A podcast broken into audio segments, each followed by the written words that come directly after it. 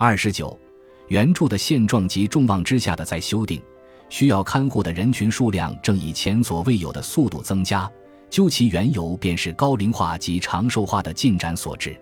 总务省于二零一六年六月发表的二零一五年国情调查初步统计数据显示，我国六十五岁以上的人口数量为三十三四百二十二零零零人，占总人口数量四分之一以上，为百分之二十六点七，这一比例为日本史上最高，在世界主要国家中也排名第一。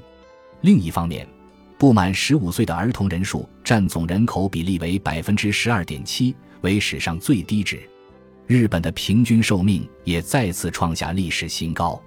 厚生劳动省于二零一六年七月发表的简易生命表显示，二零一五年日本人的平均寿命为女性八十七点零五岁，男性八十点七九岁。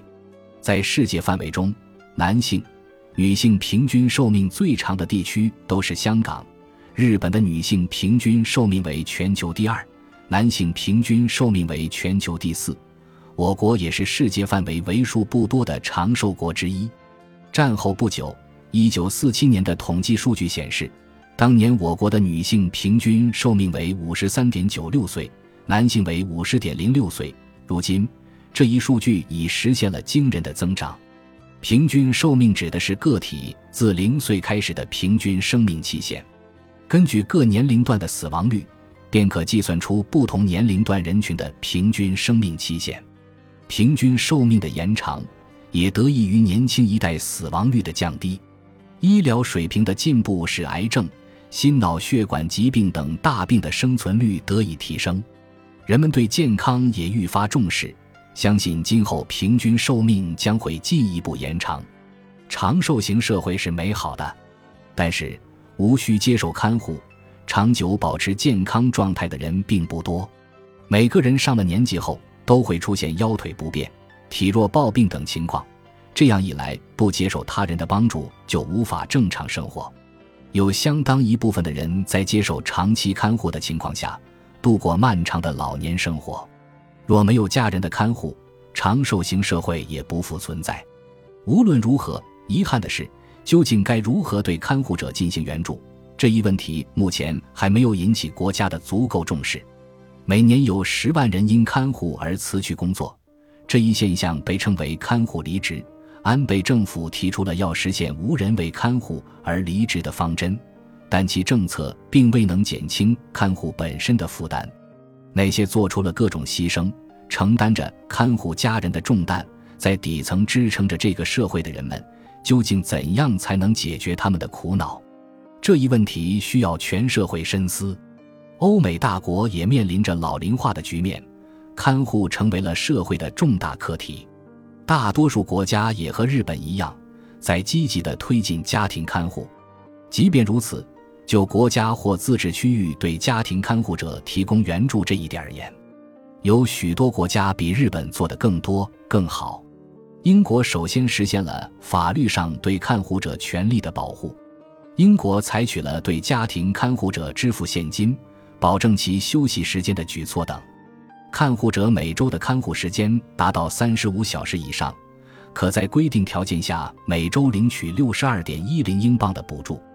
在护理保险制度实施之前，日本也曾探讨过是否应向看护者给予现金补助，但是出现了不少反对意见，如很可能会出现家人被看护束缚的情况等，最终未能落实。在英国。看护家人作为一种重要的劳动，得到社会的支持，因而对看护者予以现金补助。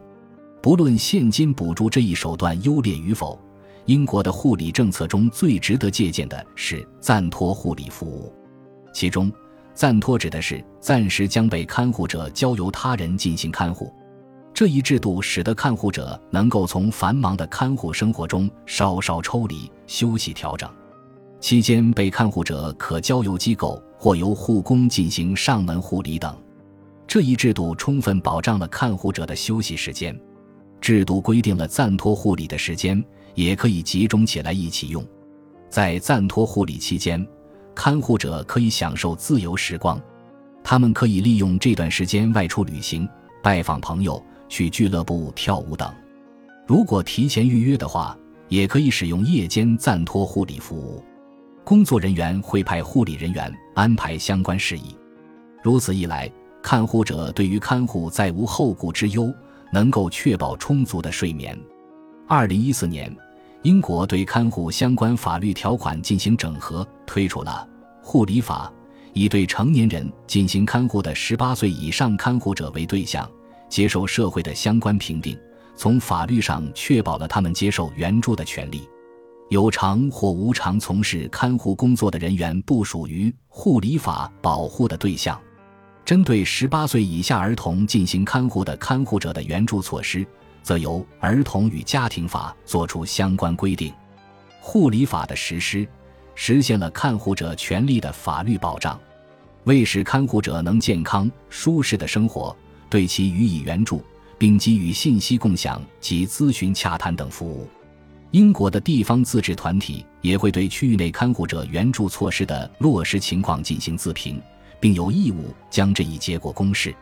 日本在引入护理保险制度时借鉴了德国的经验，而德国也有暂托护理这一制度。该制度赋予了看护者从看护生活中暂时解脱、放松身心的权利。该制度也设想了在看护者生病或身体不适、无法进行看护的情况下，如何让被看护者能及时接受短期护理或上门护理服务。美国曾经也以州为单位实行过暂托护理制度。二零零六年的相关法律中作出规定，使其成为了全体国民的权利。这一法律对暂托护理服务作出如下定义：为使看护者得到暂时休息，对需护理的儿童或成人进行预定的或紧急性的护理服务。不仅是白天，为确保看护者的休息和睡眠时间，夜间及周末也可使用暂托服务。与其他国家一样，在看护者休息期间。被看护者将接受短期护理或上门护理服务。美国没有官方护理保险制度，服务费用由民营保险覆盖，或由看护者自身承担。有时候对看护家庭而言会造成巨大的经济负担。但是，对于低收入人群有政府补助制度予以援助。除此之外，澳大利亚及欧盟各国也对看护者的援助做出了法律规定。并且实行现金补助、暂托服务等。当然，制度虽然明确，落实情况又是另一番光景了。日本也有短期护理、日间护理、夜间上门护理等服务，因而并不是缺乏广义上的暂托服务。但是，就给予看护者休息的权利这一点而言，并未对上述服务时间做出具体的频率或时间的规定，并且在夜间或紧急情况下。几乎没有可以立即使用的护理服务。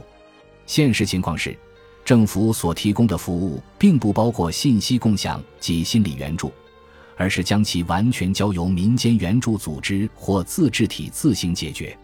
当下最大的问题是，对看护者的权利进行保护，由行政机构对其提供援助。上述事项并未在法律上作出规定，因而。要求日本也推出看护者援助法案的呼声日渐强烈。民间援助组织日本看护者联盟并不仅针对老年人、残障人士、重病患者的看护者也在援助之列，以上述人群为对象的援助法案已在制定之中。二零一零年，整合了全国范围内看护者的呼吁及专业人士的意见之后，推进看护者援助法案政策大纲得以颁布。当时这一法案的初步制定以理念为中心，此后于二零一五年六月进行了大幅修订，并补充了具体方案。首先，重视看护者及被看护者作为个体所具备的尊严，秉持社会全体对看护者进行支持的基本理念。国家承担对看护者援助措施进行整合的责任，地方公共组织应与国家携手，积极寻求符合地方实际的援助办法。企业等也应当努力为雇员创造良好的工作环境，保证其能够兼顾工作与看护。具体措施列举如下：一、给予看护者健康检查及咨询的援助；二、探讨看护者经济援助的实施方案；三、为使看护者重视自身身心健康状况，发放列举身体自查项目的手册。在看护者联盟的努力下，自民党众参议员的有志之士于二零一四年三月成立了看护者议员联盟，从对看护者进行援助的角度出发，研究探讨福利的实施方案，为将来看护者援助法案的修订而努力。在日本施行看护者援助法尚在讨论阶段，但是相信一定能有实现的一天。看护杀人及共同自杀案件为地方自治团体敲响了警钟，有些地方开始独立施行对看护者的援助措施。滋贺县首山市以当地发生的看护杀人案件为契机，对市内约一六百户看护着痴呆症患者的家庭进行问卷调查，在收到的七百九十五份问卷中，百分之四十四的回答者表示难以继续家庭看护。这一结果无不体现了目前看护者援助措施匮乏这一不争的事实。二零一三年九月，在人口约八万人的首山市发生了一起杀人案件，丈夫杀害了身患痴呆症的妻子。该案的案发原因之一便是看护疲劳。问卷调查结果也显示，在其他的看护家庭中也存在相似的危机。回答者也列举了难以持续家庭看护的理由。其中包括因看护而身体状况不佳无法得到休息，对将来的看护感到不安等。七成以上的回答者表示希望接受更多的护理服务。具体而言，半数以上的回答者希望能够接受紧急时的护理代理或机构服务。这一数字显示，相当多的人想要寻求暂托服务。首山市为预防悲剧重演，将问卷调查结果作为参考。展开了对看护者援助方案的探讨。二零零八年，神奈川县向磨原市发生一起因看护疲劳导致的共同自杀案件，此后便开始推进民生委员对高龄老人进行家访的举措。二零零九年三月，岩手县花卷市发生一起儿子对被看护的父亲施以暴行并致其死亡的案件。花卷市此后对市内进行家庭看护的二八百户家庭进行问卷调查，结果显示，约有四分之一的看护者存在抑郁倾向。花卷市于二零一零年开始，作为全国先驱，首度施行了看护专员对看护家庭的随访制度，提供上门咨询等援助措施。